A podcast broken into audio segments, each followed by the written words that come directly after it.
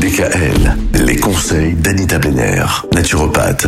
Anita, depuis mardi, on parle de la candidose, le, le fameux candidat albican qui peut nous pourrir la vie. Euh, vous nous disiez hors antenne que parfois il y a des gens qui traînent ça pendant plusieurs mois, voire plusieurs années. Oui.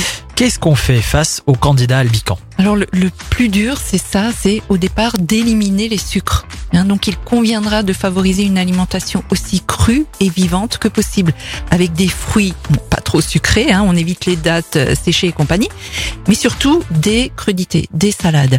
Il conviendra d'équilibrer ses repas à plus de 70% avec des aliments alcalins et ne pas dépasser 30% d'aliments acidifiants, voire de s'en passer totalement. Ouais. Alors pour savoir qu'est-ce qui est acidifiant et alcalin, eh ben on peut chercher sur internet le fameux indice PRAL, P-R-A-L.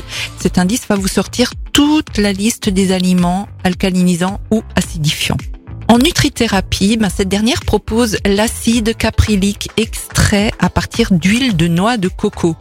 Efficace, mais que sur du long terme, c'est-à-dire que c'est une cure qui doit durer 3 voire 4 mois. Et les minéraux tels que le calcium, le zinc, le fer, le magnésium et le sélénium qui joueront également un rôle non négligeable dans le combat contre les infections.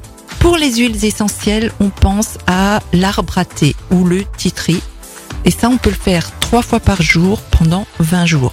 Les probiotiques joueront eux aussi un rôle prépondérant en matière d'équilibre de la flore intestinale. Et en gélule, moi je recommande souvent les clous de girofle.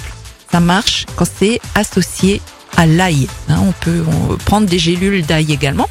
Et ce qui fonctionne aussi très bien, c'est les extraits de pépins de pamplemousse et de feuilles d'olivier qui auront additionnellement de très bons résultats dans la mesure où ce sont des antibiotiques naturels ne permettant pas aux champignons ou à la levure de muter. On va encore euh, tenter d'explorer quelques pistes Oui. demain pour tenter de faire face à ce candidat albican. Merci Anita. À demain. Même à heure. demain.